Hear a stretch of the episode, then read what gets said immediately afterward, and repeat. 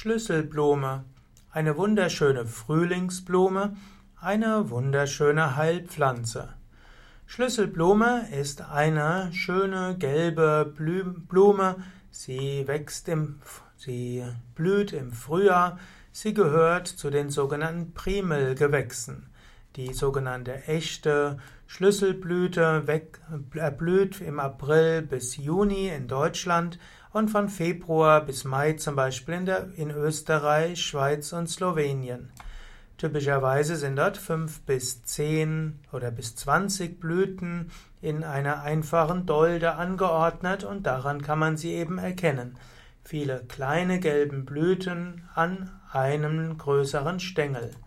Die Schlüsselblüte wächst auf Wiesen, sie wächst an Wegrändern. Schlüsselblüte ist eine Rosettenpflanze.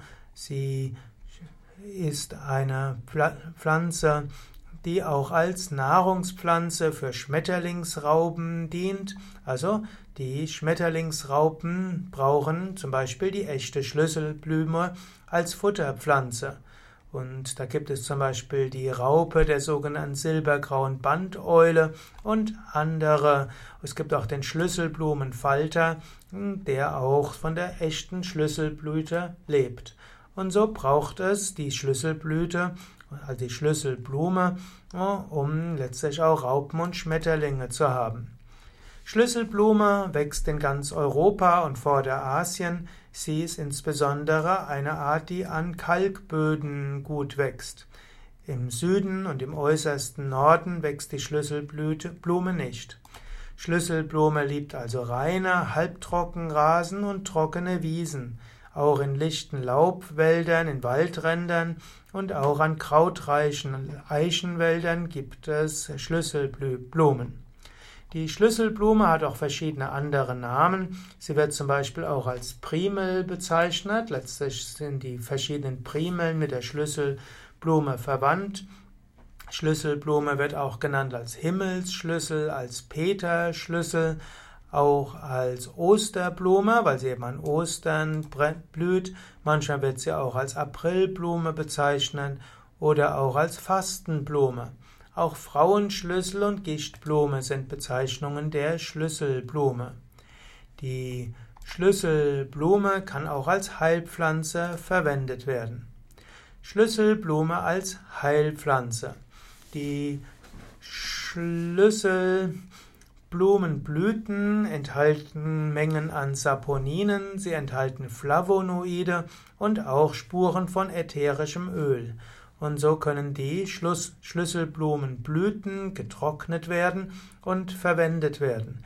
Die Wurzeln der Schlüsselblume können auch verwendet werden. Die Schlüssel, die Wurzeln enthalten verschiedene Tritern, ne, Triterpen, Triterpensaponine und so können diese auch auf die Magenschleimhaut wirken. Und so nimmt man zum Beispiel Schlüsselblumenblättchen, die man verwenden kann in Salaten. Man kann Schlüsselblumenblüten verwenden und daraus einen Tee herstellen oder auch eine Tinktur. Man kann die zerkleinerte Droge für Aufgüsse verwenden oder auch für Alt, für Kaltauszüge. Und es gibt auch Schlüsselblüten in verschiedenen hm, Pflanzenmitteln, die man in der Apotheke verwenden kann. Schlüsselblume wird zum Beispiel verwendet äh, bei Erkältung hm, und man kann Schlüsselblüten verwenden, insbesondere gegen die Katare der Luftwege. Man kann dazu entweder die Schlüsselblumenblüten verwenden oder eben auch Schlüsselblumenwurzeln. Ja, Schlüsselblumentee und Schlüsselblumenkaltauszüge sowie auch andere Mittel der Naturheilkunde, die Schlüsselblume enthalten, können Sekret verflüssigend wirken und Auswurf fördernd. Manchmal kann, kann es aber auch eine Wirkung auf die Magenschleimhaut geben. So kann es Menschen, kann man auch, wenn man Schlüsselblumentee oder Schlüsselblumenkaltauszüge zu sich nimmt, kann es auch zu Magenbeschwerden und Übelkeit kommen. Manche können auch sagen, dass die, es allergische Hautreaktionen gibt.